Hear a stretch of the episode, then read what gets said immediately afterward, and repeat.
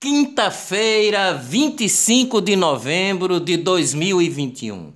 Senado aprova piso salarial nacional de R$ 4.700 para enfermeiros. Agora o texto vai para apreciação da Câmara dos Deputados. Também foi estabelecido um mínimo salarial para parteiras, técnicos e auxiliares de enfermagem. Saiba de todos os detalhes clicando no link do texto do podcast. Pilotos e comissários de voo aprovam greve a partir de segunda-feira. Nova onda de Covid ameaça a recuperação econômica da Europa. Presidente do Senado, Rodrigo Pacheco, diz que a revogação da PEC da Bengala não avançará, abre aspas, em hipótese alguma, fecha aspas.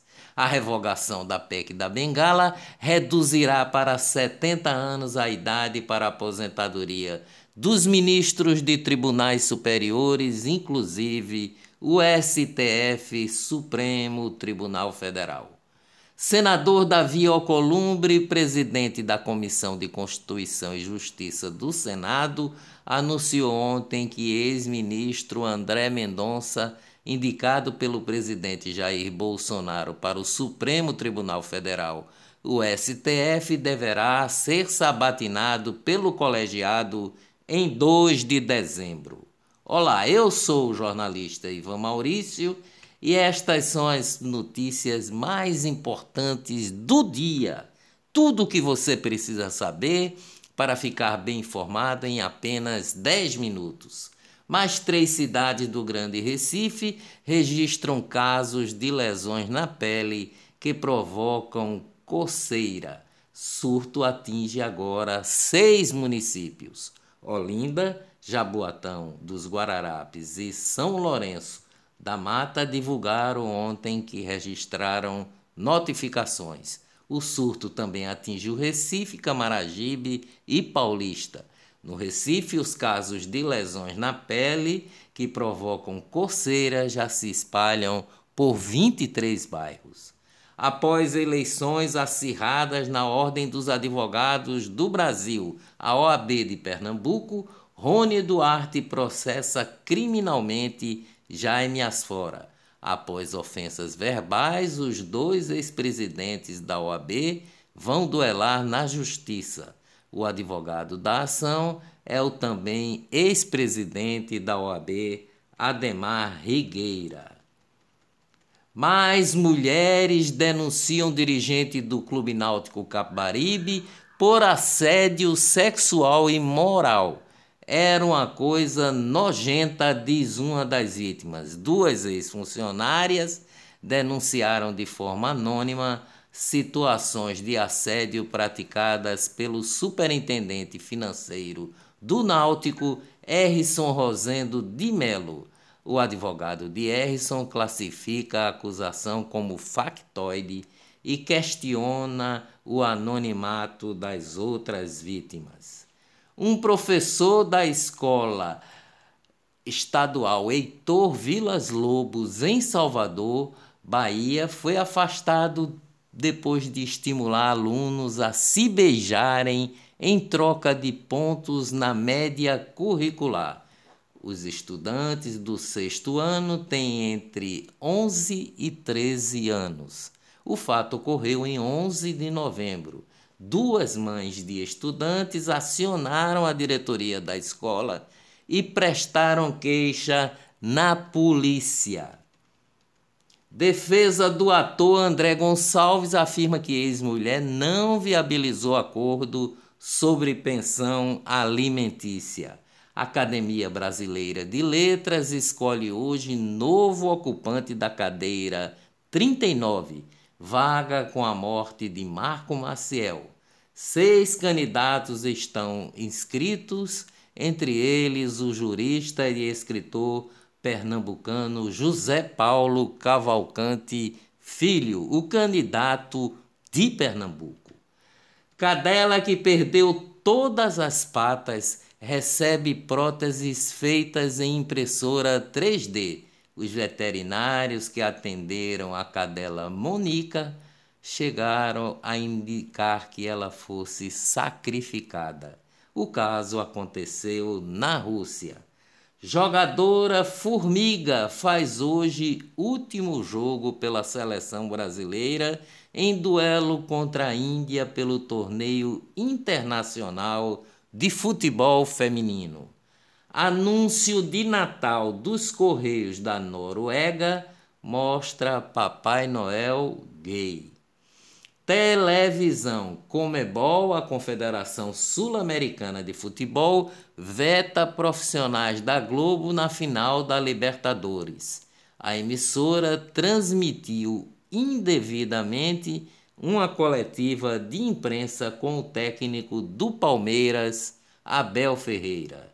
Funcionários da EBC, Empresa Brasil de Comunicação, decidiram entrar em greve por tempo indeterminado a partir desta sexta-feira.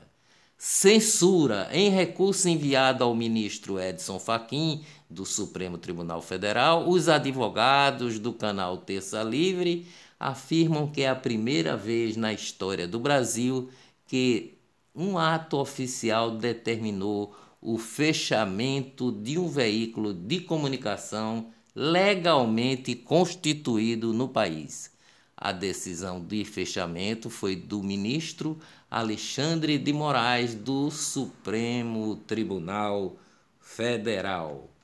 Política: Tribunal Superior Eleitoral é acionado e dá 10 dias para o PSDB explicar a falha na votação durante a prévia para escolher candidato a presidente da República. General da Reserva Carlos Alberto dos Santo Cruz se filia hoje ao Podemos do ex-ministro Sérgio Moro. Ministro da Cidadania João Roma, que é pernambucano, deixará o Republicanos e ingressará no PL para disputar o governo da Bahia. Economia no Brasil. Demanda por voos domésticos cresce 7% em outubro. De acordo com a ANAC, a Agência Nacional de, da Aviação Civil, mais de 6 milhões de passageiros voaram pelo Brasil no período. Índice de confiança do consumidor divulgado ontem pela Fundação Getúlio Vargas recuou para o menor nível desde abril. Em novembro, o indicador recuou 1,4 ponto, alcançando 74,9 de marcação. Em abril deste ano, o índice foi de 72,5. Desvios de recursos da saúde durante a pandemia. Tribunal de Contas de Pernambuco nega pedido de ex-assessores do, do ex-prefeito Geraldo Júlio e garante a deputada estadual Priscila Krause como denunciante em auditorias de compras da Covid. O conselheiro Carlos Neves disse que o tribunal entende que denunciante é parte do processo. Polícia Federal encontra lanchas e carros de luxos durante operação contra desvios na saúde de São Paulo. Quatro mandados de prisão, entre eles os de dois médicos investigados por desvio de recursos públicos por meio de organizações sociais. As organizações sociais, conhecidas como OS, atuam na área de saúde nos municípios de Hortolândia, Embu das Artes e Itapecerica da Serra, todos de São Paulo.